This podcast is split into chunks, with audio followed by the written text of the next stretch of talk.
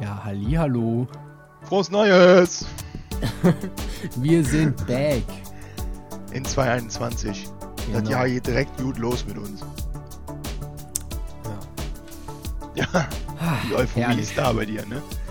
Ich merke dann. Du bist schon richtig. Heute haben wir was Besonderes vorbereitet. Denn heute geht es darum, dass wir euch in die Börse einführen. Mhm.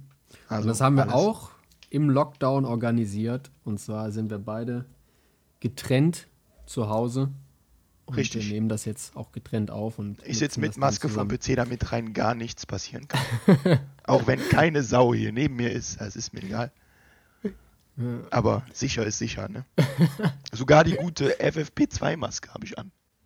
Klar, du kannst ja, Ja. alles sagen. Ja, Ja, das das ist stimmt genauso wie ganzen, die ganzen Leute, die man sieht auch im Internet oder im Fernsehen und die dann auch direkt immer die Masken so einfach nur, wenn, Nur wenn Fernsehen ne? da ist, direkt Ja. die Maske an. Nee, ich kann, Nein. ich kann dir gerne ein Video schicken oder ein Bild. Dann siehst du meine FFP2-Maske. Das wollen wir nicht sehen. ne? Ja. gut, Leute, wir hoffen, ihr seid gut reingerutscht. Ähm, und jetzt startet 2021 direkt mit uns. Genau. Besser kann es nicht sein. Gut und ruhig. Richtig. Genau.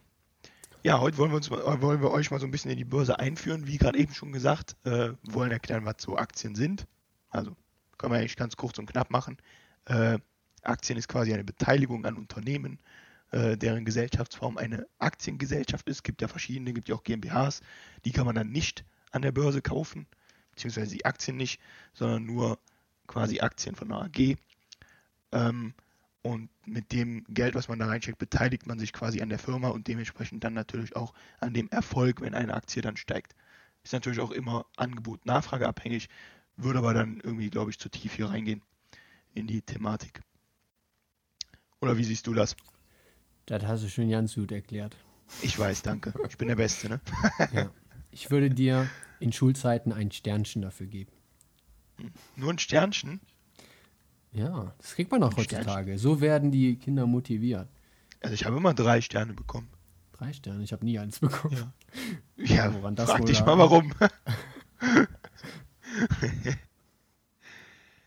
Ja. Wir hoffen, wir haben jetzt hier keine technischen Probleme und dass es auch äh, alles reibungslos läuft. Aber es scheint ja bisher Ja. alles. Das ist unsere erste Folge aus dem. Lockdown. Bei der ersten Folge waren wir noch nebeneinander mit Maske. Ja, Jetzt mit, äh, auseinander mit Maske. Genau. ja, ist halt so ein entspanntes Labern jetzt, würde ich mal sagen, oder? Ja. Wir hatten ja schon eben ein bisschen angeteasert vor dem, vor dem Aufnehmen wegen äh, unserem Hauptsegment Tech und Aktien-News. Aber wie Tim schon sagte, wollen wir jetzt hier das Ganze erstmal einführen. Trotzdem habe ich mir schon gedacht, fangen wir an mit einem Tech- und Aktien-News. Fünf Minuten lang, aber also mir ist jetzt bisher bis jetzt nichts eingefallen. Ehrlich. Also Es war nicht. natürlich auch sehr ruhig die letzten Tage mit, mit Feiertagen. Ja, also Ah, es war jetzt gar ich. kein Handel, ne? Also, Ja. und ich Ja, habe auch ehrlich nichts Ja. mitbekommen, dass irgendwie irgendetwas passiert ist. Irgendwas Außergewöhnliches, sag ich mal. Ja, da, ja, das einzige Außergewöhnliche, was man, ne, nicht Außergewöhnliche, aber was natürlich passiert ist, ist, ähm, dass die Aktienkurse, soweit ich das mitbekommen habe, alle relativ stabil noch bis 31.12. gestiegen sind. Worauf wir natürlich gut. gleich nochmal zurückkommen, woran das liegt. Ja. Gut, ja, können wir gleich mal drauf zurückkommen, sonst hätte ich es jetzt vorweggenommen, aber gut, dass du es gesagt hast, dann tue ich das nicht. Ja, wie du Ähm, willst. Ich bin ja eben schon auf die, was Aktien überhaupt sind, zu sprechen gekommen. Ähm, und es gibt natürlich auch so ein sogenanntes Renditedreieck. Das teilt sich auf in der einen Ecke Risiko, Sicherheit und Liquidität auf die drei Ecken. Und Mhm. äh, das soll einfach nur symbolisieren, also alles drei zu haben, das funktioniert nicht. Also man muss sich für eine Ecke entscheiden. Entweder entscheide ich mich für die Risikoecke, dann habe ich Liquidität und Risiko, aber keine Sicherheit, wenn es jetzt in Bezug auf Aktien ist, weil mit Aktien ist man sehr schnell wieder liquide. Anders sieht es aus, wenn ich jetzt Immobilien kaufen würde. Ähm, oder ich entscheide mich für Sicherheit, dann habe ich natürlich Sicherheit und Liquidität. Wenn ich zum Beispiel jetzt auf der Bank mein Geld liegen lasse, ist natürlich eine hohe Sicherheit, aber halt kaum Rendite und somit auch natürlich geringes Risiko. Ähm, und wenn ich mich für Liquidität entscheide, dann ja. Dann, dann macht irgendwie keinen Sinn. dann habe ich keine Sicherheit. Nee, nee, nee, nee, Liquidität ist, glaube ich, bezogen auf die Zeit, oder? Also. Nee, Liquidität ist. Ja, es kommt darauf an, welche Anlageform du hast. Ne? Also, wenn du jetzt äh, eine Anlage hast, die 20 Jahre läuft, dann das musst du halt ja. auch beachten. Ich nehme mal an, dass ja. das damit gemeint ist. Ja, ähm, aber wir reden stimmt. ja momentan nur von Aktien, deswegen kann man den Punkt mal außen vor lassen. Das ist genau. nämlich das Gute an Aktien, dass sie eigentlich, natürlich plant man langfristig und sollte man nicht, ähm, wenn man Geld braucht, Sachen schnell verkaufen, äh, also ich meine Aktien. Aber das ist das Schöne an Aktien, man kann im Notfall sie ganz schnell zu ähm, Geld machen, Geld machen sodass genau. man da ein bisschen besser dran gestellt ist, wie wenn man zum Beispiel eine Wohnung oder ein Haus kaufen würde was man nicht so einfach verkaufen kann und wenn, dann natürlich mit deutlich höherem Verlust, äh, weil man zum Beispiel auch ja die Grunderwerbsteuer oder so bezahlen muss, die man natürlich in diese Kalkulation mit einberechnen muss. Genau. Gut. Ja. Ähm, Bevor wir es vergessen, das ist übrigens keine Anlagenberatung, wie, ja, jeder, genau, wie ja. jede Folge. genau, stimmt. Habe ich schon komplett vergessen, weil du ja gesagt hast, ich habe das schon voll oft erwähnt. Deswegen, nein, soll ja natürlich keine Ausrede sein. Es ist keine Anlagenberatung. Wir informieren hier nur.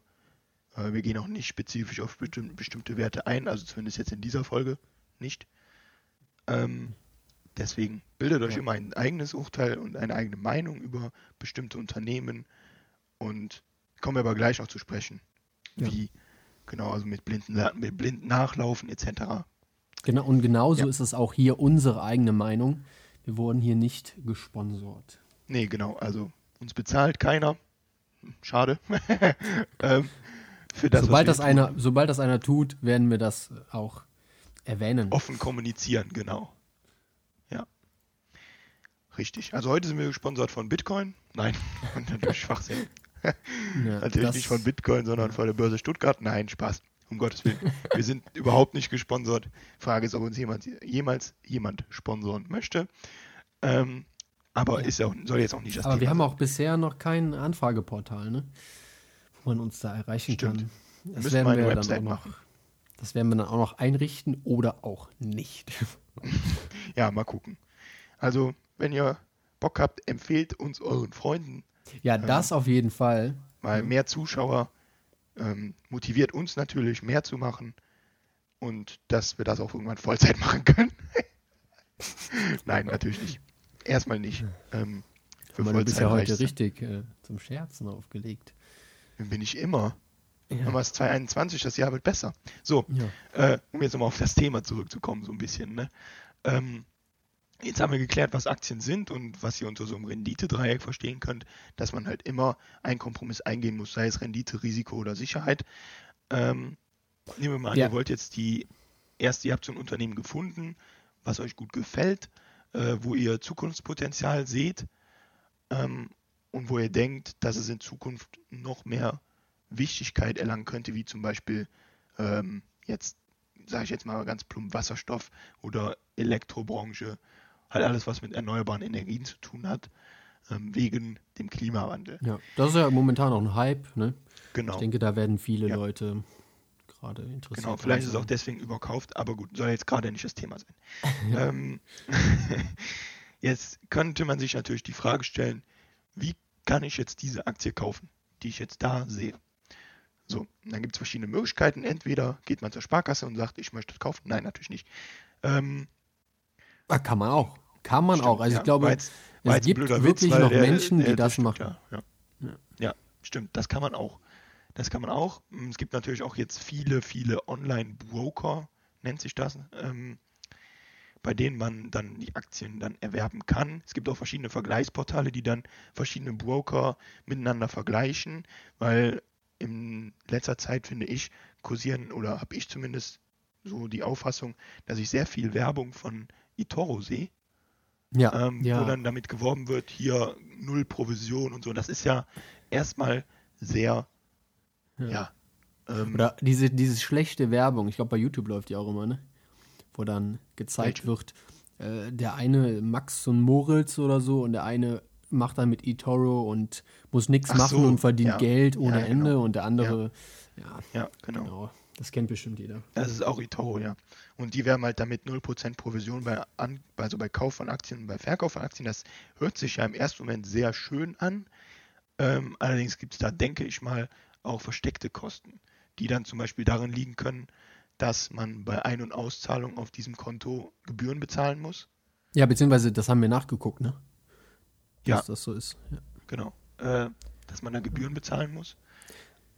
Oder halt auch, was auch möglich sein kann, ist, dass es halt hier auch Kontoführungsgebühren gibt. Wie, die, wie ihr das natürlich jetzt auch, falls ihr Folge 1 geguckt habt, haben wir schon ein bisschen drüber gesprochen, Mhm. ähm, auch bei euren Girokonten der Fall sein kann. Ja, ja das ist wie, Ähm, wie, wie halt immer im Leben, dass man da nicht zu blauäugig äh, Ja. sein darf. Keiner, also im Leben schenkt keiner einem Genau. was. Es ist einfach so. Ja. Außer im Lotto. Nein, nicht mal da. ähm, ja, also wie man jetzt Aktien kaufen kann. Wie gesagt, sucht euch ein Vergleichsportal und guckt da, ähm, ob ihr da einen passenden Broker für euch findet. Es gibt da Mhm. verschiedene Vor- und Nachteile. Ähm, müsst ihr gucken, was für euch das Wichtige ist. Willst du da deine eigene Meinung noch zu sagen? Welche, welche Broker du hast? Oder wo man Also auch nochmal. von, von mir aus, also ich handle bei mit OnVista. Ähm, hier habe ich Kaufs, also Kauf- und Verkaufsgebühren ähm, von 5 Euro fix und dann nochmal Handelsplatzgebühren. Wenn ich jetzt bei Xetra oder bei TradeGate habe ich ja keine, aber bei Xetra oder Frankfurt oder so habe ich ja eine gewisse Handelsplatzgebühr, beläuft sich glaube ich auf 2,75 oder so. Mhm. Ja. Okay. Und die fallen halt bei an, also beim Kauf von Aktien und beim Verkauf in gleicher Höhe an. Da hingegen habe ich aber dann keine Gebühren bei Ein- und Auszahlung und auch keine Kontoführungsgebühren. Mhm. Deswegen ist das so meine Wahl, die ich damals getroffen habe. Mhm. Auch wegen Sparplan.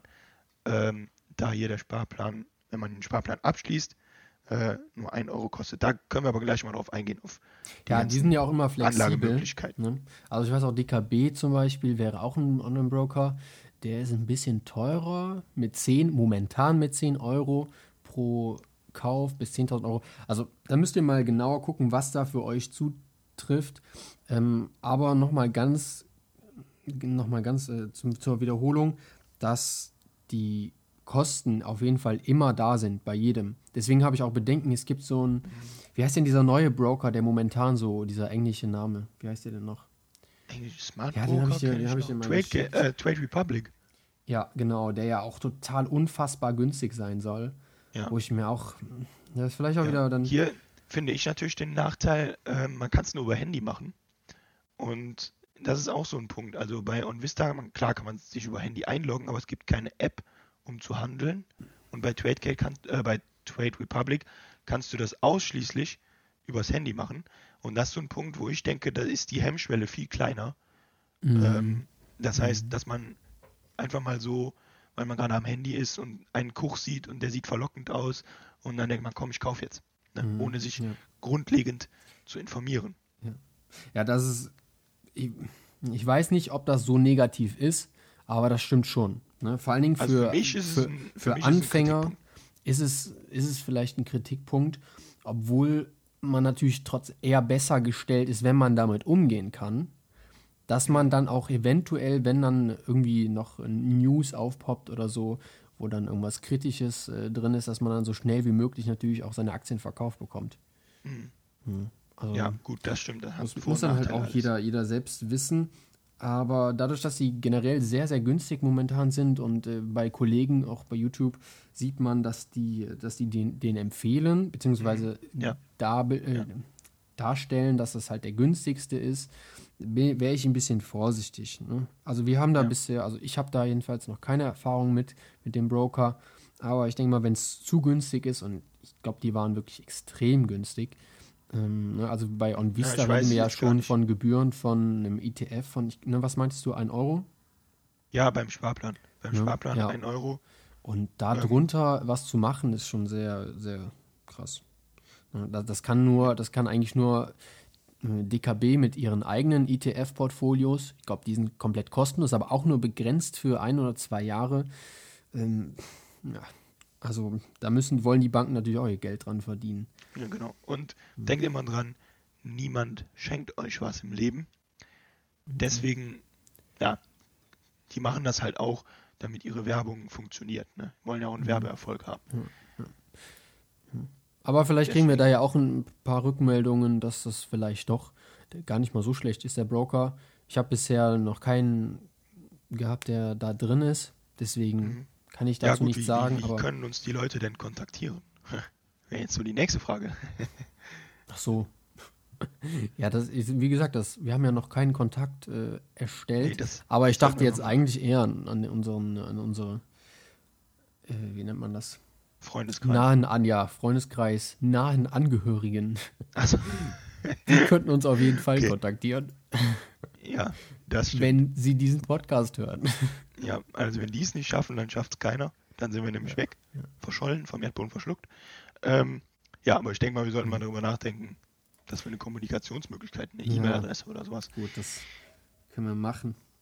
Aber dann auch bitte nicht zu viel reinschreiben. Okay. Ähm, so, dann haben wir jetzt geklärt, wie man Aktien grundsätzlich kaufen kann. Ähm, natürlich ist es so, dass, es, also habe ich so den Eindruck, durch Wirecard sind die Aktien ein bisschen in Verruf geraten, beziehungsweise so ein bisschen der Börsenhandel an sich. Mhm. Ähm, ich weiß Aber nicht, wie da, du das da siehst. würde ich gerne unterbrechen, weil wir hatten ja jetzt bisher nur die äh, Broker genannt, aber wir sind ja, ja noch nicht ins Detail darauf eingegangen, genau. wie man ja, jetzt wirklich dann an die Aktien ja. kommt. Richtig, ich meine, der genau. Broker also, ist ja das Essentielle. Also ohne Broker geht es halt nicht, weil das uns den Zugang ähm, gibt für dann auf die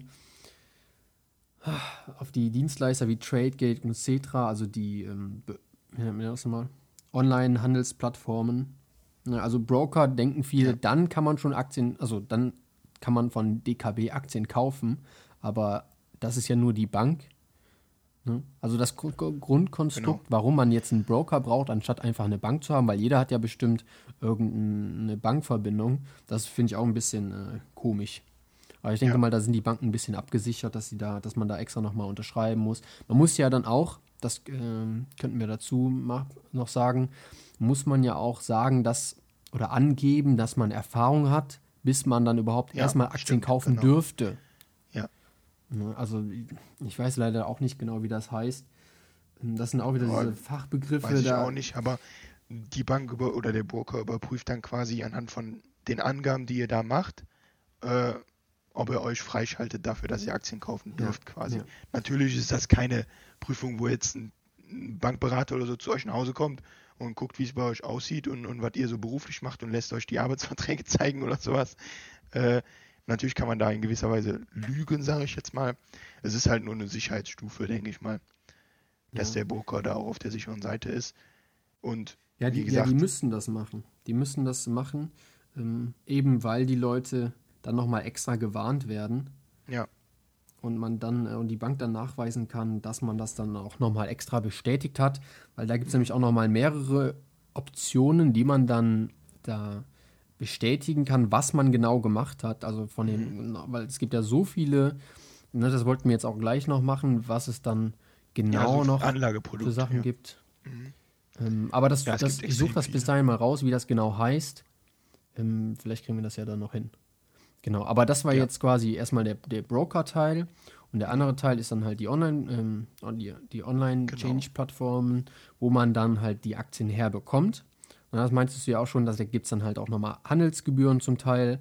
Richtig, genau. Also es gibt ja dann die verschiedenen Börsen, an denen man mhm, dann die Aktien ja. handeln kann. Und wenn ihr euch jetzt dazu entscheidet, eine Aktie zu kaufen, grundsätzlich sagt man immer, dass man diese Aktie an der Heimatbörse kaufen soll. Das heißt, wenn es jetzt eine Firma gibt, die an der Frankfurter Börse, wenn die Frankfurter Börse ihre Heimatbörse ist, dann soll man diese Aktie auch da kaufen weil doch die meisten Umsätze generiert werden. Das heißt, da wird mehr verkauft und gekauft. Das heißt, hier ist ein sehr dynamisches Angebot-Nachfrage-Verhältnis.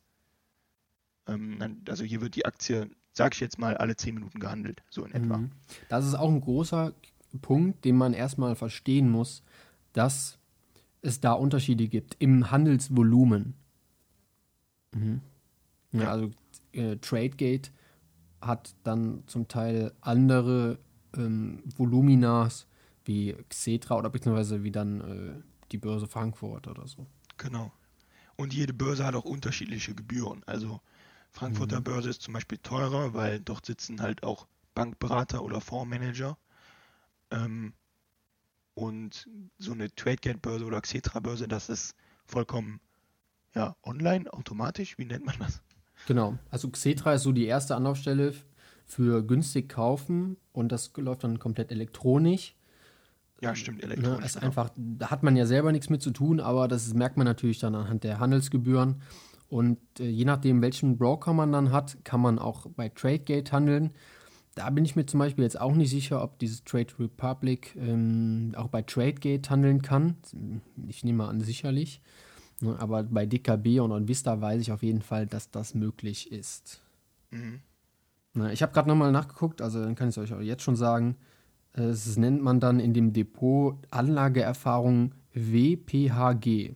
Könnt ihr ja mal googeln, bevor ihr dann versucht, Aktien zu kaufen und das nicht kaufen könnt, was mir auch mal passiert ist. Ganz am Anfang. Echt? Oh. Ja, okay. und dann hat es einen Tag gedauert, bis es freigeschaltet wurde, weil das ein bisschen, ne, aus Sicherheitsgründen mhm. wahrscheinlich einen Tag dann braucht. Und äh, ja, da habe ich dann leider einen schönen Einkaufskurs verpasst oh, ja. das ist natürlich doof. Passiert, ne? Ja, das stimmt. Ich habe jetzt mal nachgeguckt bei den, bei wenn man also jetzt im Broker drin ist, weil da hat jeder ja sein eigenes äh, Ding, wie er das am liebsten hat.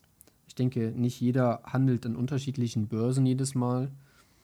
Und da gibt es jetzt hier eine Auflistung. Also erstmal muss man die, wenn man halt jetzt zum Beispiel, ich bin jetzt gerade bei Apple, ist halt einer der größten, kann man halt eingeben äh, Stückzahl, dann Ausführungsplatz, da gibt man dann ein, ähm, welche Börse man nimmt. Wir hatten ja eben das Beispiel zum Beispiel Tradegate oder etc. Da Tradegate ja hier kostenlos ist, würde ich das präferieren. Dann hat man den letzten Kurs, der ist hier zum 30.12. bei 110 Euro. Dann kommt das geschätzte Volumen, das ist anhand der Stücke. Ich nehme jetzt einfach mal ein Stück als Beispiel. Dann hätte man halt diese schon erwähnten 110. Dann Order-Detail ist dann billigst, Limit, Stop Buy, Stop Buy Limit, One Channels. Also da gibt es ein paar Möglichkeiten. Ich nehme mal Limit. Da kann man dann halt das Limit setzen, zu welchem Kurs man minimal, äh, maximal kaufen will. Also günstiger geht natürlich immer ich nehme dann einfach immer den aktuellen Kurs. Da gehe ich dann zum Beispiel auch bei TradeGate dann hin und gucke mir online an, wie die wirklich pro Sekunde getaktet sind, weil das werden bei den, bei den Brokern wird das nicht immer exakt angezeigt. Die, die Uhrzeit, dann wird dann einfach immer nach sechs Stunden aktualisiert der Kurs. Und ähm, dann setze ich dann da ungefähr das Limit an, was momentan da ist. Ich bin nicht einer, der da drei Tage lang sein Minimum setzt. In dem Fall jetzt zum Beispiel bei 100 weil ich immer denke, dass man sich damit ein bisschen verrückt macht, dass das im Zweifel dann dass, äh, der Preis steigt und Ordergültigkeit kann man dann halt da auch sogar, ich glaube, Fill und Kill, Monatsende, da gibt es aber auch im Internet genügend Sachen, die man dann da nachgucken kann, was was ist. Ne? Limit, tagesgültig, damit der, falls es dann nicht funktioniert, was meistens bei Apple zum Beispiel wegen dem Ordervolumen immer funktionieren sollte. Kann man aber auch bei TradeGate oder bei anderen Börsen nachgucken. Und dann kann man das dann kaufen und hat seine Aktien. Da kriegt man dann auch einen Tag später meistens seine Bestätigung.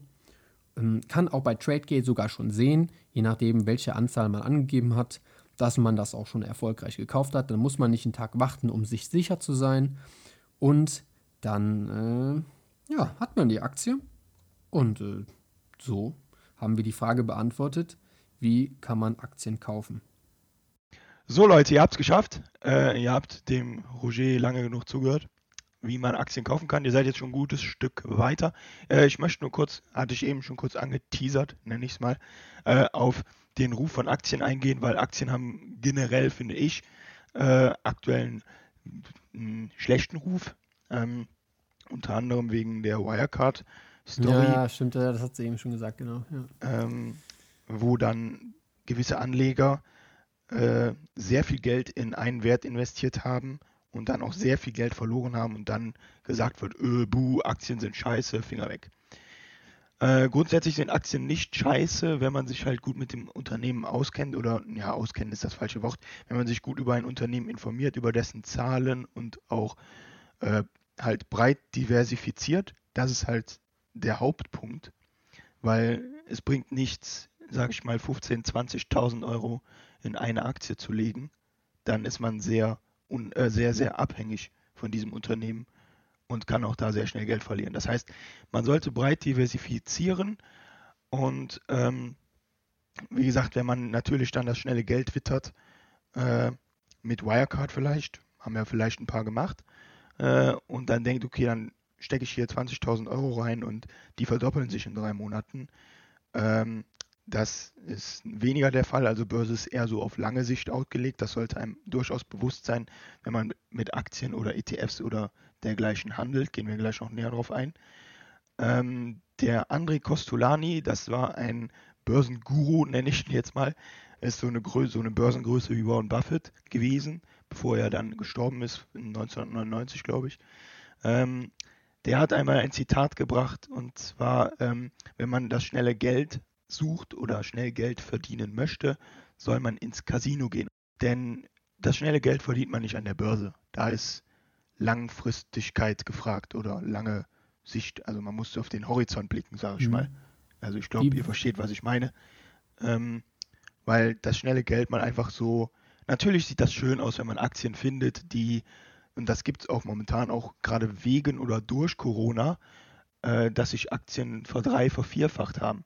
Klar ist das schön und klar ärgert man sich dann, hm, hätte ich mal da investiert oder hätte ich diese Aktie mal gekauft.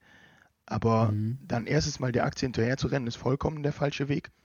Und zweitens zu hoffen, dass das mit irgendeiner anderen Aktie genauso passiert. In dieser Kürze der Zeit. Mhm. Weil, wenn man dann denkt, es passiert so, ne, dann äh, läuft man extrem die Gefahr, sein Geld dann, was man da investiert hat, zu verlieren. Ja. Weil es eben nicht so ist, dass sich dass sich ja. das Geld innerhalb von zweieinhalb Monaten. Es ist ein Glücksfall. Es ist tatsächlich wirklich ein Glücksfall. Ich kann in ein Unternehmen investieren und ein sehr großer Konzern, zum Beispiel Tesla, sagt dann, wir kooperieren mit diesem Unternehmen und dadurch aufgrund von dieser, aufgrund einer, einer kleinen Meldung kann der Kurs von dieser Aktie äh, 200 Prozent in die Höhe gehen. Das haben wir in Corona zum Beispiel auch schon bei einigen Werten gesehen. Ähm, aber das ist dann wirklich purer Glücksfall und mhm. man sollte nicht darauf abzielen, dass sich eine Aktie innerhalb von zwei Monaten ja. verdrei- oder vervierfacht. Das ist wirklich nicht die Regel. Genau. Mhm. Ja, das war so das von Ruf zu Aktien. Ich bin jetzt ein bisschen. Ja. Ähm, Beziehungsweise nochmal zu dem, zu dem Streuen. Das ist ja auch, bis, äh, wie sich unser Podcast-Name zusammensetzt. Ne? Das wäre die nächste ja, Frage. Genau, wie stimmt. viel soll man denn streuen? Ja, 20. Ne? 20 Investments, 20 Werte. Exakt, der richtige Antwort. ja. Grundsätzlich ja 10 bis 30 so ungefähr. Ne? Ja, also minimal 10 oder maximal 30 mhm. hat einfach den Hintergrund äh, minimal 10, weil von, es von zu wenig. Bitte? Ne, von festen Aktien, also ETFs kann ja. man natürlich auch direkt, man muss ja irgendwo generell mal anfangen mit und da ist ein ETF mal außen vor. Genau, weil ETFs sind an sich schon breit gestreut. Mhm teilweise, es gibt natürlich auch ETFs, die, mhm. ähm, die bilden nur 10 oder 12 Werte ab. Es gibt aber auch ETFs, die bilden dann 1600 Werte ab. Können wir aber nochmal eine extra Folge zu ETFs machen. Ja, genau. Die, Mit ETFs machen wir eine eigene Folge. Ja. Vor allen Dingen, was der Unterschied zwischen einem ETF und einer richtigen und einem, Aktie ist. Ja, oder zwischen einem ETF und einem Fonds. Mhm. Aber welche unterschiedlichen Produkte es gibt, kommen wir gleich nochmal kurz drauf zu sprechen. Ähm, wie gesagt, also minimal 10 Werte sollte man kaufen, einfach um die Diversifikation zu haben. Mhm. Weil man und, am besten, und am besten in unterschiedlichen Branchen. Genau, ja. Damit man nicht, bringt, also sich bringt nichts, wenn man zehn nee. Aktien hat von alles von Batterieherstellern. Das ist nicht breit streuen. Genau, also man soll unterschiedliche Branchen, um sich halt nicht von einer Branche abhängig zu machen und maximal 30 Werte, weil es sonst einfach zu unübersichtlich wird. Sonst ähm, muss man mhm. immer diese 30 Werte, ich sag mal, im Kopf haben oder auf dem Schirm haben. äh, und dann verpasst man vielleicht irgendeine kritische Situation bei einer Firma, wo man dann den Verkaufspunkt ja. verpasst. Also es heißt einfach, wie immer im steht. Leben, eben wie immer im Leben, man soll vernünftig daran gehen. Die Regeln des Lebens werden nicht bei Aktien außer Kraft gesetzt. Man ist nicht schlauer als der Rest der Menschheit. Das ist sehr selten der Fall. Genau. Und vor allen Dingen an der Börse ist man nicht schlauer, weil es gibt so viele Computersysteme, so viele Algorithmen, mhm. ähm, die dann direkt den Kurs beeinflussen, weil diese Computer direkt kaufen nach einer Meldung. Das sind wirklich Systeme, die, die äh, durchschauen quasi das komplette Internet nach den neuesten News und äh, eine kleine Meldung kann dann schon ausreichen. Wir wollen euch hier jetzt nicht abschrecken von dem Aktienmarkt, dafür ist unser Podcast auch überhaupt nicht ausgelegt. äh, nee. Aber das sind halt so die Sachen, denen man sich bewusst sein muss. Man kann als Privatanleger nicht den Kurs einer Aktie bestimmen, wenn es sich jetzt um ein Unternehmen handelt, was eine sehr hohe Marktkapitalisierung hat. Ne? Mhm. Deswegen. Ja. ja, das sind auch diese ganzen Spiele. Natürlich gibt es große Firmen, die große Macht haben und dann den Preis beeinflussen können mhm. durch, äh, durch Verkäufe von Aktien, Massenverkäufe eine sogenannte Leerverkäufe. Da könnten wir vielleicht auch nochmal einen kleinen Part zu machen. Vielleicht ja. bei ETFs dann auch mit rein, mhm. äh, mit äh, Anlageprodukte. Mhm. Ja, und dadurch können natürlich auch gewisse Kurse zustande kommen, die nicht unbedingt ähm, ja, Standard sind. Ne? Also genau. die, die den ganzen Wert Kursschwankungen nicht unbedingt widerspiegeln.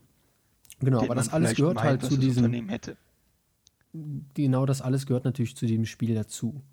Also genauso wie ja. es Leerverkäufer geben muss, muss es auch äh, starke Bullen geben, die, ne, so wie viele YouTuber, wirklich krass auf ein spezielles Produkt ähm, draufschlagen und dann auch nur dieses Produkt kaufen. Ne, so ist jeder da mit drin und im Endeffekt gewinnt der, der es halt richtig entschieden hat und die richtigen Aktien gekauft hat. Genau. Ähm, weil wir jetzt so ein paar Fachbegriffe genannt haben, nochmal kurz zur Erklärung.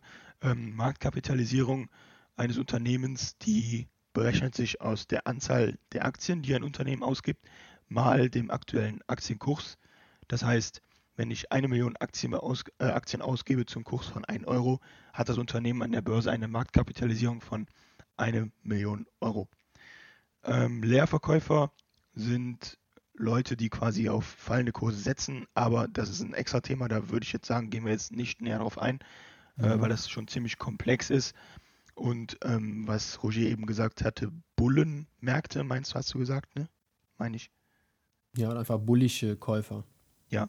ja. Ähm, das sind ja, bullische Märkte oder so, sind Märkte, die steigen und dann gibt es dementsprechend auch Bärenmärkte. Das sind Märkte, die aktuell halt sinken. Ja, ja ähm, stimmt, das könnte man auch nochmal, was Bulle assoziiert halt von äh, oben nach unten, äh, von links unten, also steigende Kurse und bärig von links oben nach rechts unten, fallende Kurse. Weil der Bär tendenziell immer, also wenn er nicht gerade im Zirkus steht, das können Bären ja auch erstaunlicherweise, ist also richtige witzige Videos, aber egal. Ja, so ja. verbringst du deine Freizeit. Schön zu wissen. Ja. der normale Stier, der steht halt so, das ist dass der Kopf höher ist als der normale. Und da, so assoziiert man das dann damit. Genau. Gut, dann ähm, würde ich sagen, kommen wir jetzt zum Grundlegenden, was man beim Aktienkauf generell oder vor dem Aktienkauf besser noch beachten sollte. Mhm. Und zwar wäre das einmal nicht beim Allzeithochkaufen, wobei es natürlich gewisse Ausnahmen gibt. Ja, und das sind natürlich dann auch die Top-Performer meistens. Ne? Ja, also genau. im Prinzip ist es ja egal, wann man kauft. Das ist aber dann auch die nächste Regel sofort, dass man natürlich auch auf die Psychologie achten muss, wenn jetzt gerade ein Hype da ist und dann dadurch ein Allzeithoch generiert wird, dass dann natürlich der falsche Zeitpunkt ist, da noch mit einzusteigen. Ja, genau. Und äh, das ist dann auch dieses Beispiel von, dem, von Pokerspielern, die natürlich warten, bis sie ein gutes Blatt haben und dann reingehen und nicht reingehen, wenn jeder äh, All-In setzt, dann ist die Wahrscheinlichkeit relativ gering, dass man da auch gewinnt. Genau. Also grundsätzlich auch nicht, das nennt man auch ähm, Fahnenstangen, weil es sieht in gewisser Weise so aus dann wie eine Fahnenstange äh, oder kann es aussehen, wenn ein Kurs auf einmal 20% hochgeht.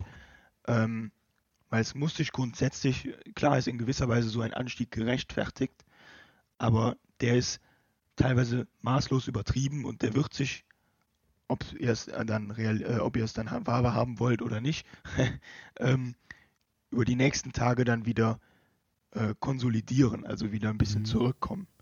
Ja, Vielleicht oder nächsten so Jahre natürlich auch. Ja, ne? klar, nächsten Jahre geht auch. Also das ist immer die Frage des Unternehmens. Gerade jetzt durch Corona sind halt sehr viele Unternehmen gehypt äh, und bilden mhm. Kurse ab und sind auf dem Allzeithoch seit 20 Jahren.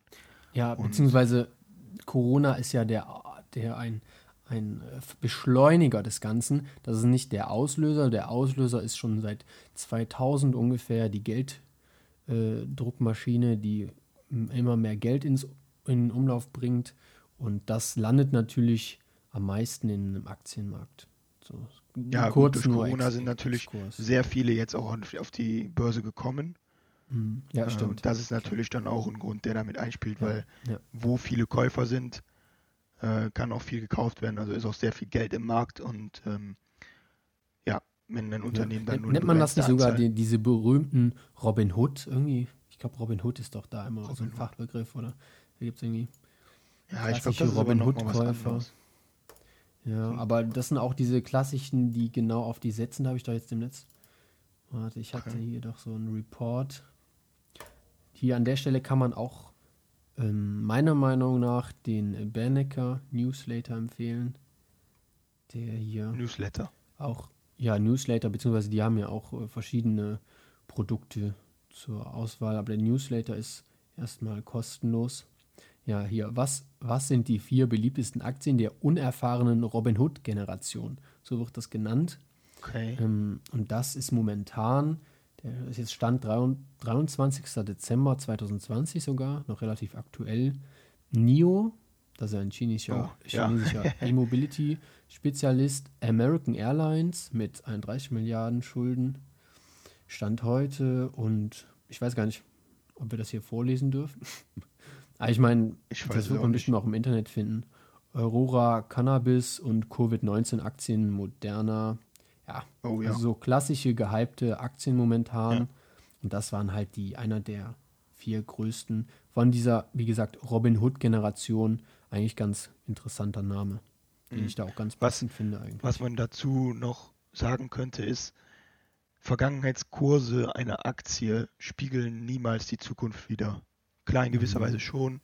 Ja. Aber wenn jetzt in der Vergangenheit eine Aktie in den letzten drei Monaten, die Aktie hat eine Performance von 150 Prozent hingelegt, heißt das noch lange nicht, dass sich das so weiter fortführt. Quasi mhm. an der Schnur gezogen, sagt man auch häufig. Wenn man jetzt so mal Werte wie Adobe Systems anguckt oder Nvidia, äh, die sehen auf lange Sicht echt wie an der Schnur gezogen aus, ähm, vom Chart her. Aber wenn eine Aktie jetzt 150 Prozent in der Vergangenheit gemacht hat, ist das bei weitem kein Indikator dafür, dass sie das in der mhm. Zukunft auch tut. Also es kann immer mal irgendetwas passieren, dass es richtig crasht. Das beste Beispiel ist dafür wirklich, auch wenn es echt äh, unglaublich ja, einzigartig ist, hoffentlich, äh, beste Beispiel ist wirklich Wirecard. Mhm. Also, ja, beziehungsweise es gibt ja. viele, das ist jetzt das Aktuelle. Ja, das aktuell, ja, was halt jetzt Telekom, jeder kennt. Blase ne, um, gab es ja auch. Ne, ähm, wie, wie, nennt man das genau, bevor wir da jetzt abbrechen? Das ist auch dann diese schwache Informationsquelle, ne? Ach so, ja, genau. da gibt es ja. ja. diese drei Arten. Ja, ich weiß gar nicht genau, wie die ungefähr, heißen. Ich glaube, schwache Informationsquelle. Das ja, heißt, ich, bin mir nicht, ich bin mir nicht genau sicher, wie das jetzt genau dann, heißt. Ähm, ah, doch, schwache Markteffizienz. Ja? Genau. Schwache, schwache Markteffizienz. Markt ist, wenn man nur auf den Chart guckt. Da wären wir jetzt natürlich auch beim nächsten Punkt, dass man nicht einfach blind kauft, sage ich mal, nicht jedem Trend hinterherlaufen sollte, äh, sondern sich vorab gut informieren sollte über das Unternehmen, über das Geschäftsmodell, über die Konkurrenz, ähm, über die, ja, über das Marktpotenzial generell. Zum Beispiel im Bereich Handys das Marktpotenzial jetzt, würde ich behaupten, ziemlich ausgeschöpft, weil es ein gesättigter Markt ist, weil langsam jeder ein Handy hat. Äh, man merkt, dass auch, es kommen, finde ich, kaum Neuerungen mehr. Also Ja. nicht mehr so Ja. exorbitante wie damals, wie vor zehn Jahren noch. Das Weißt du, was, was, die mittlere, was die mittlere Ebene ist? Ja, Nein. Moment. Ich bin, ja, die mittlere Ebene wäre genau das jetzt. Also die mittlere Ebene ist halt die Fundamentalanalyse, Ah, ja, genau. Ähm, Hm, ja. dass man Beziehungsweise, sich halt, wie gesagt, Mhm, über das ja. Unternehmen informiert. Fundamentalanalyse bedeutet, dass man Kennzahlen auswertet. Ähm, das macht man natürlich nur, wenn man viel Zeit in dieses Mhm. ganze Thema investieren soll ich glaube, und viel Zeit in die Aktien, in, äh, Aktien stecken sollte. Ähm, was wolltest du sagen? Entschuldigung. da, da ist man schon auf den Zahlen, auf der Zahlenebene. Also Ja, glaub, eine gerade. normale Information ist trotzdem noch äh, eine schwache Bewertung. Mhm. Also ganz normale Newsletter oder sowas. Ja, Nee, das zählt aber auch schon zur. ja zählt das auch schon dazu? Ich dachte, Ja, das wären nur handfeste. Beweise, Nee. die dann da zählen. Aber gut, und das dritte, das äh, wahrscheinlich Ja, das keiner wäre eine starke. Markteffizienz, äh, kann man wahrscheinlich Mhm. nie erreichen, weil das Insiderwissen und ja, das Genau. ist Beziehungsweise kann illegal. man nur hoffen, dass irgendjemand da vielleicht mal drüber stolpert. Ne? Aber, wie du schon gesagt hast, ähm, Ja. das ist dann zum Großteil illegal. Ich glaube jetzt nicht, dass alles illegal ist. Ne? Wenn du irgendwo Nee, es wäre aber illegal. drüber stolpern würdest. Nee, das jetzt nicht, aber Insiderwissen wirst du, glaube ich, auch nicht rausfinden. Nee. Es wäre aber, denke ich, illegal, wenn du jetzt die Aktie kaufst und gehst dann mit dem Insiderwissen an die Öffentlichkeit, was du aus dem Grund schon alleine sowieso nicht darfst, weil du Mhm. natürlich ein Betriebsgeheimnis hast. Äh, unter Umständen, wenn du Mitarbeiter der Firma bist. Ähm, und dass sich daraufhin der Kurs halt dann verdoppelt. Ne? Da fällt mir gerade dieses Beispiel ein von BVB. Die Okay. mit dem, die, die mit die den, da hat doch jemand diesen Tourbus da kaputt gemacht. Ach oder so, ja, explodieren genau. lassen. Ja. Ich weiß, es ist schon länger her, aber genau da hat er ja natürlich auch probiert, durch so eine schlechte Presse, ähm, Presseartikel den Kurs zu beeinflussen. Und ich glaube, was hatte der für Der hat auf fallende Kurse gesetzt. ja, auf Weil fallende durch Kurse den. BVB-Anschlag Oder natürlich dann auch. Spieler umgekommen werden, äh, umgekommen wären oder hätten sein können. Mhm. Ja. hätten werden, hätten umgebracht werden können, sage ich jetzt mal so, ist ja äh, sehr schön, dass nichts passiert ist. Ähm, ja, aber der Typ hat jetzt deutlich mehr Probleme, als dass er seine Genau. Put-Option nicht eingelöst hat. ja. Gut. Was dann auch noch sehr wichtig ist bei diesem Aktienkauf, ist, dass man auf jeden Fall seine Gier ausschaltet. Ähm, das schließt eigentlich an den Punkt an, dass man nicht auf Vergangenheitskurse wetten soll. Also wenn jetzt eine Aktie in der Vergangenheit 150 Prozent hat, ist es natürlich, denkt man schnell, ah, okay, das wird die in der Zukunft auch tun. Dem ist halt nicht so und Gier ist demnach gefährlich, weil man dann irgendwann natürlich nie genug bekommen kann. Mhm. Also wenn man dann eine Aktie im Depot hat und sieht, ah, die hat 50 Prozent, ich will aber noch mehr. Ne? Und 50 Prozent ist schon enorm viel. Nicht nur Gier, sondern natürlich auch Angst. Ne? Also eigentlich alle Gefühle sollten da eigentlich bei rausbleiben.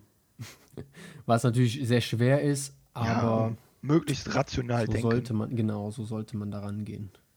ja, möglichst rational denken und Emotionen gehören nicht an die Börse, aber das ist natürlich sehr schwierig. Ja, ja ich denke, jeder Ähm, beschäftigt sich am liebsten mit den Aktien, die er gerne. Ne? Deswegen gibt es ja auch Klar. speziell diese, diese wollte ich schon, ist, ist Öko eigentlich ein Begriff, der negativ ist? Nee, ne? Die Nee, Öko-Aktien. unbedingt. ähm, die natürlich jetzt sehr gehypt sind, weil natürlich viele Leute das unterstützen wollen. Genauso wie ich jetzt noch einen Bericht gesehen habe, dass die Kriegsaktien, also sag mal, womit, womit Kriegswaffenindustrie äh, gefördert wird, dass es da auch spezielle ETFs gibt, wo die reinfallen, obwohl das extra ein ETF ist, wo bescheinigt wird, dass es dagegen ist. Da gibt es auch diverse Banken, die das fördern und die sich, die im, im, auf dem Papier quasi die Leute veräppeln, weil die genau da wieder im Kleingedruckten drin haben, dass es doch geht, zum Beispiel bei, bei bestimmten Firmen, die dann einen bestimmten Wert nicht überschreiten, geht das dann doch, sodass im Endeffekt dann wieder diese Aktie in, in dem Portfolio drin ist. Also da sollte man auch noch drauf achten. Gibt es aber auch diverse äh, Informationsquellen, zum Beispiel auch dann einfach bei YouTube. Wenn da Ja. jemand Spezielles nachsucht, nach solchen Sachen, weil natürlich nicht jeder äh, das fördern will, Waffenindustrie fördern will oder es gibt vielleicht auch genau andere Leute, die jetzt äh, gar nicht wollen, dass hier Solarzellen und die ganzen, äh, dass die dann sagen, nee, ich will dann lieber Öl, Ölaktien haben oder sonst was. Ja. Ja. Ja, Genau. Jetzt bin ich wieder ein bisschen abgewichen, glaube ich. Ja, ein bisschen. Macht nichts. Äh, Ja, über Psychologie hatten wir gerade schon gesprochen. Ähm, Mhm. Oder generell Psychologie ist ein großes Thema an der Börse. Ich würde sagen, 60 Prozent ähm, macht es an der Börse aus, weil Psychologie auch ein großes Thema ist. Das wäre genau das mit den Emotionen. Ne? Ich Mhm. finde es schön, wenn meine Aktie 50 Prozent macht, ich hau da noch mehr rein. Oder ah, die Aktie ist im, im, im Minus zum Beispiel. Äh, ich möchte aber, dass sie wieder steigt. Das sind alles Themen, die an der Börse eine sehr, sehr, sehr große Rolle spielt. Unter anderem auch zum Beispiel Börsengrößen, äh, Groß, Börsengrößen, also, habe ich das eben so genannt, ich weiß nicht mehr, wie äh, Warren Buffett zum Beispiel, wenn er in eine Aktie einsteigt, dann springt der Kurs nach oben, nicht weil ähm, Warren Buffett so viel investiert, sondern weil so viele Leute diese Aktie nur kaufen, weil Warren Buffett da investiert ist, weil gut, man kann, klar, der Mann hat viel richtig gemacht in seiner Karriere als Börsenguru, kann man das so sagen? ja. ähm, er hat viel Wissen und so und wenn er in was investiert, er weiß, worein er investiert, das stimmt schon, dieser Anstieg ist dann nicht ungerechtfertigt, aber ich möchte nur kurz mal äh, darstellen, wie sich Psychologie halt auf den Markt auswirkt. Mhm.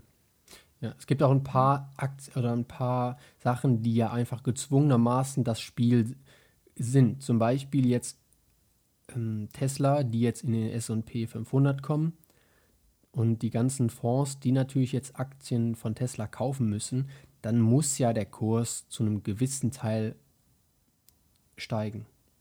Das haben Ja. die natürlich auch ganz geschickt gemacht, dass sie das jetzt noch vor Jahresende da äh, veröffentlicht haben. Naja, ich will wieder nicht weiter ab.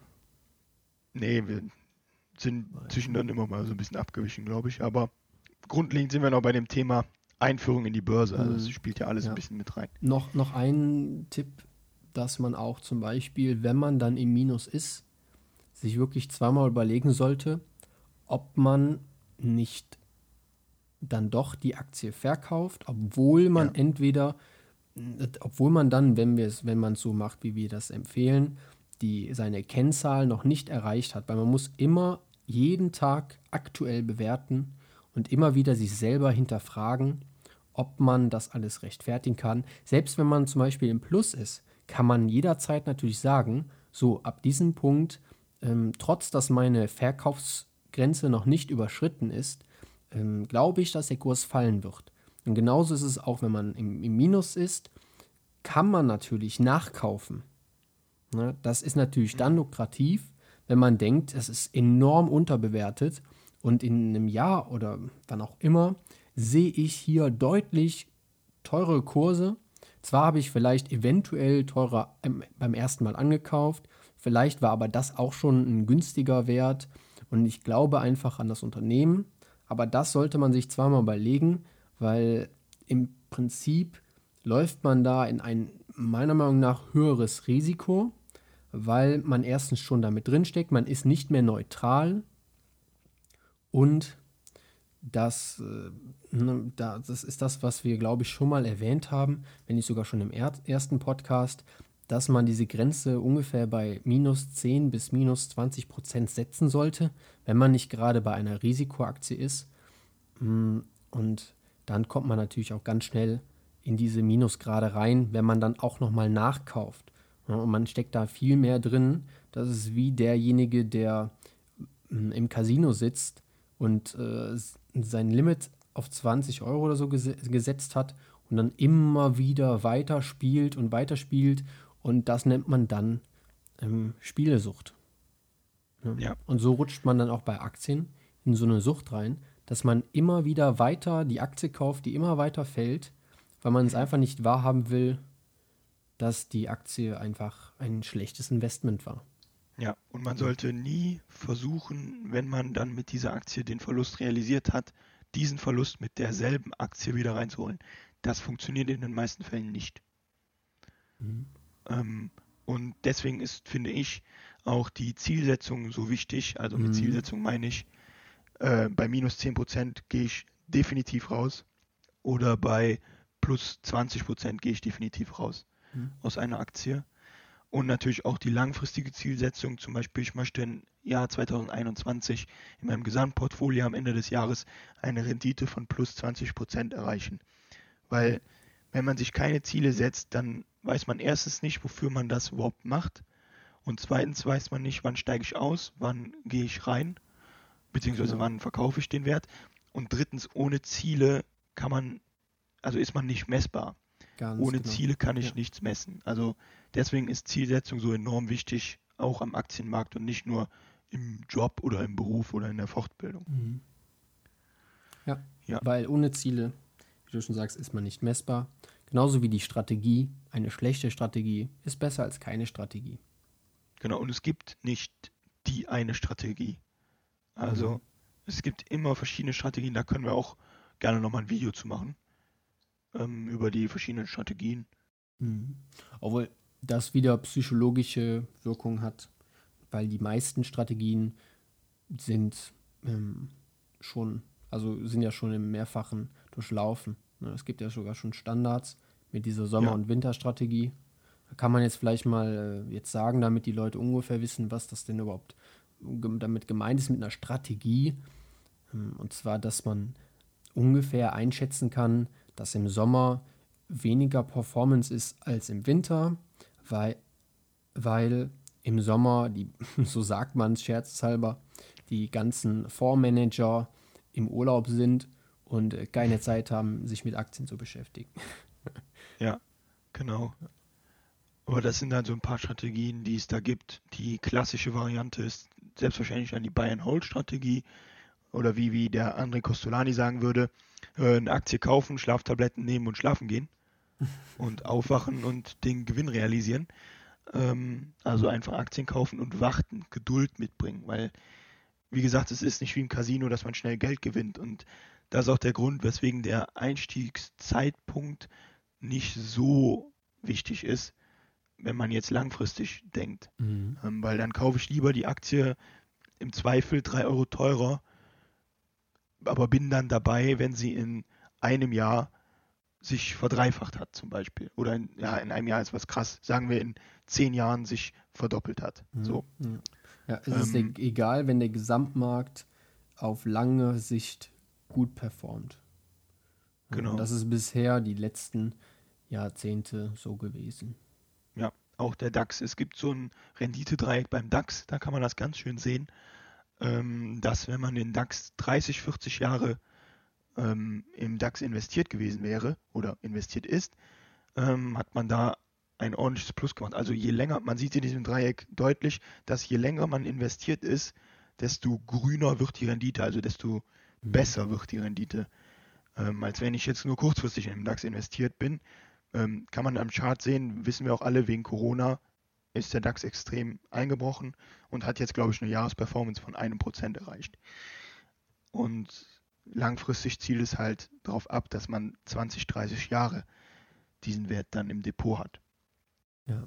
Ich freue mich schon auf äh, die Folge mit den ganzen Anlageprodukten, auch ETFs vor allen Dingen, dass man da einen Durchschnittswert durch Sparplan erreichen ja. kann.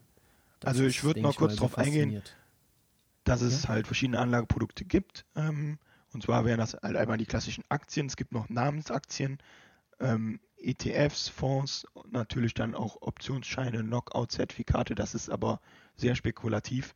Ja. Ähm, aber da können wir dann in der nächsten Folge. Wer, wer sich da jetzt schon informieren will vorab, kann das ja jetzt damit gerne tun. Genau. Besucht unsere Internetseite, die es noch nicht gibt. Und vielleicht auch nie geben wird. naja, Wer gut. Weiß. Kommen wir dann in der nächsten Folge mal drauf zu sprechen. Du hattest schon angesprochen, man muss von den großen Investoren lernen, wie Warren ja, genau. Buffett genau. ja. oder Peter Lynch. Ja, Warren Buffett, Peter Lynch oder auch der André Costolani. Ja.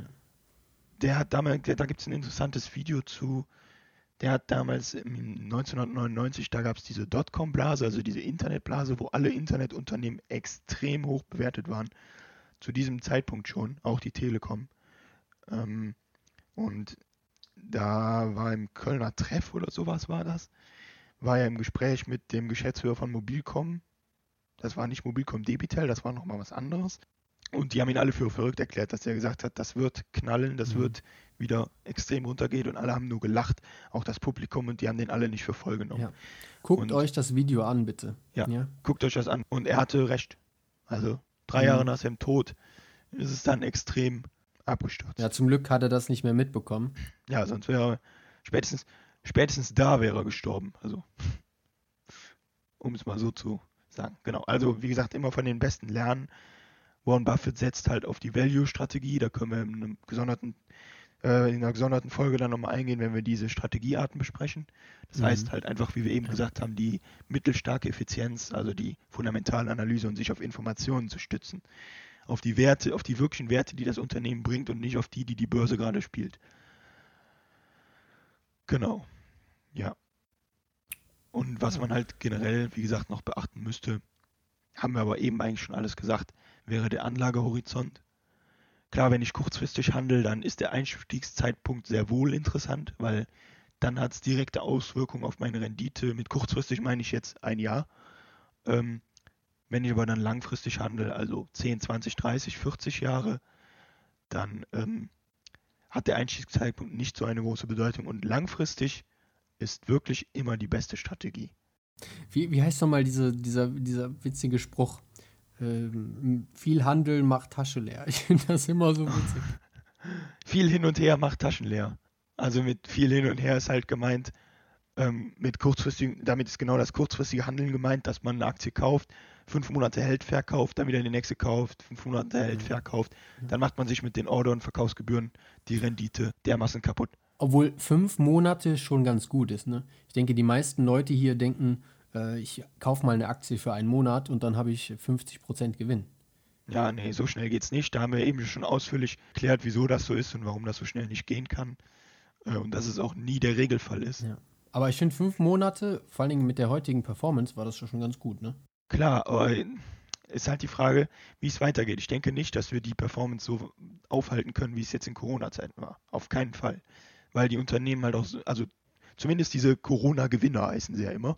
Also so ein HelloFresh zum Beispiel oder Zoom Video Communications, die äh, werden diese Wachstumsraten nicht aufrechterhalten können, wenn wieder das normale Leben läuft. Mhm. Klar werden die Unternehmen verstärkt auf Homeoffice setzen, aber irgendwann ist dieser Markt halt auch äh, das ähm, Marktpotenzial auch komplett ausgeschöpft. Ne? Mhm. Ja, die Aktien, die, die Aktien generell, die nehmen ja immer alles vorweg.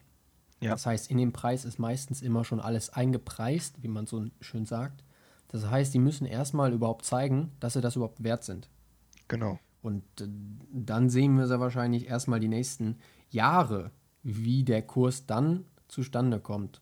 Und meiner Meinung nach glaube ich, dass die Kurse sich nicht halten können, da nee. einfach alles momentan zu hoch bewertet ist. Was nicht direkt was damit zu tun hat, dass die die Firma oder die Aktie an sich schlecht ist, sondern sie sind einfach nur zu hoch bewertet. Das sind einfach die viel zu hohen Erwartungen der Aktionäre an der Börse und irgendwann platzt es auch bei mhm. Tesla. Da bin ich von überzeugt. Ähm, nicht Tesla, wie gesagt, ist, wie Roger schon richtig sagte, Tesla ist nicht schlecht. Tesla ist, weiß Gott, kein schlechtes Unternehmen. Äh, aber die Börse hat halt viel zu viel vorweggenommen und viel zu viel Fantasie und wenn da eine Kleinigkeit nicht stimmt, man hat es gesehen, BioNTech hat den Impfstoff rausgebracht, glaube ich, zuerst mit 94% Wirksamkeit äh, und Moderna hat nachgezogen mit 96%, das war eine Differenz von 2% und die Aktie von BioNTech ist, glaube ich, 7 oder 8% nach unten gegangen.